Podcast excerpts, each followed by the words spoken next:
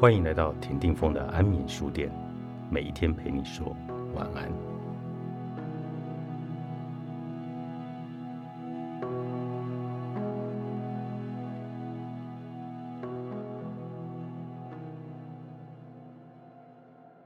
我这一生历经多次的创业，而每一次创业，我都不是一个人独立完成。在每一次创业前，我都会仔细盘点这个新创事业的成功关键因素包括哪些，在检视这些因素中，自己拥有哪些，还欠缺哪些，然后再进一步分析有哪些人拥有这些我所欠缺的能力。确定之后，再一个一个请意，邀请他们参与我的创业计划。最多的一次创业，我拥有其他五位伙伴。最少的一次，我也至少拥有一个伙伴。我的创业都是和别人协调合作，当然，创业成果也会跟其他人共同分享。我之所以会选择和他人一起创业，是因为我知道自己能力不足，而且深知天下能人众多，与其自己做，不如找别人合作，更能快速达到目标。能协调合作是一个人成功的关键要素，能与人合作者才能成大事。才能聚集天下的能人，成就不凡的功业。要能与人合作，必须放弃自以为是的想法；要能尊敬欣赏别人的优点，并且要公平地评价别人的贡献，给予别人适当的回馈。我因为确知自己的不足，因而对各式各样的能人异士格外关注，也不断在市场上访求能人异士。这些人都是我在工作及创业时不可或缺的助力。而在真正进进入合作的时候，我谨守着“宁做大饼不分小饼”的原则，因为任何合作首先要解决的就是利益分配的问题，务必做到公平合理、祸福与共、利益均沾，这样的合作才能持久。问题是，如果利益的饼不够大，就算一个人独占，油钱不足，奢谈分饼，只会让大家伤心啊。因此，从合作开始，我就抱定了要把饼做大的原则。一切以大局为重，一切以做大饼为目标。务必要有大成功，才能有大利；有大利，分饼才有意义。这是做大事、重大局不争小利的合作原则。这不只用在创业的合作伙伴身上，我也会以合作的态度来面对团队的成员。在组织团队中，也不乏能力超强的工作成员。对这种人，我不会视之为员工，也不会随随便便使唤。在薪水待遇上更不可以怠慢。我会尽各种方式让他们在工作中获得满足，在待遇上获得满意。因为这种人是我必须珍惜的另一种工作伙伴。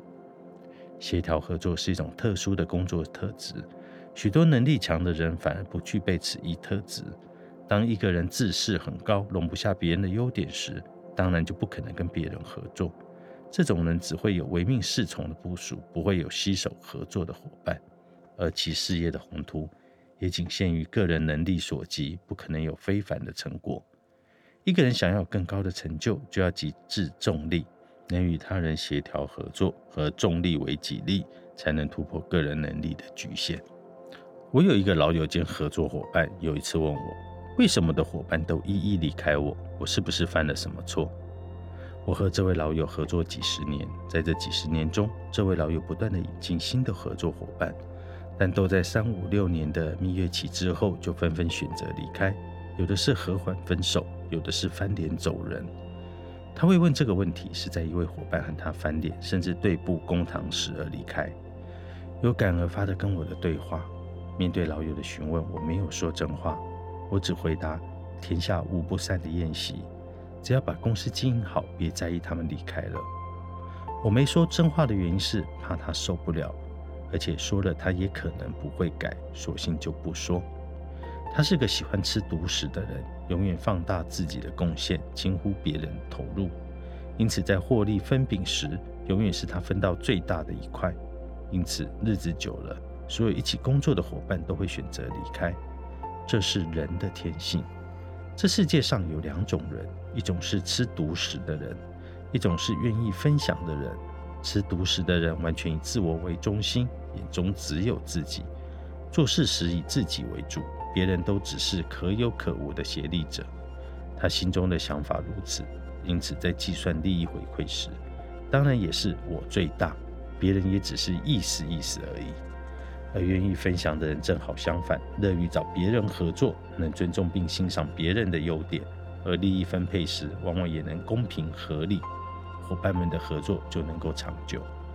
大多数吃独食的人都是人生的输家，因为人生不可能不与别人合作，而与别人合作一旦有成，因分配不公，合作立刻破局。吃独食的人就不容易再顺风顺水了。少数吃独食的人能够成功，都要有一个能力极强的前提，他只靠一己之力便能成就事业。可是事业有成，他也会忽视团队的贡献，不愿与团队成员分享利益，结果是能人远离，庸人留下，他的事业就永远停留在不上不下的格局了。我另外一个喜欢吃独食的老友，能力超强，创业极为成功，但生意永远停留在一两亿的规模。其中偶有有一两年上升到三五亿，公司也赚了大钱，可是也都是因为他不愿分享，让能干的核心团队寒心离职，公司随后又立即打回原形。可是我这位喜欢吃独食的老友，明知问题何在，却死性不改，他宁可吃独食，让自己得到最大利益。这位老友进来向我承认，他因为没有能干的团队，这盘生意将祸及身亡，没有人可以接手。言下不胜唏嘘啊！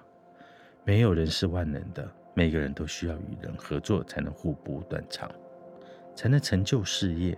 可是，要合作的前提就是要愿意分享，愿意分享的前提就是要知道自己的不足，就是知道别人的优点，就是欣赏、尊敬别人的能力，当然就可以很公平合理的评价别人的贡献，而给予适当的回馈。愿意分享的人，才能成就大的功业。愿意分享，就是与合作伙伴公平合理的大碗喝汤，大块吃肉，大秤分量。十八项修炼，何飞鹏著，商周出版。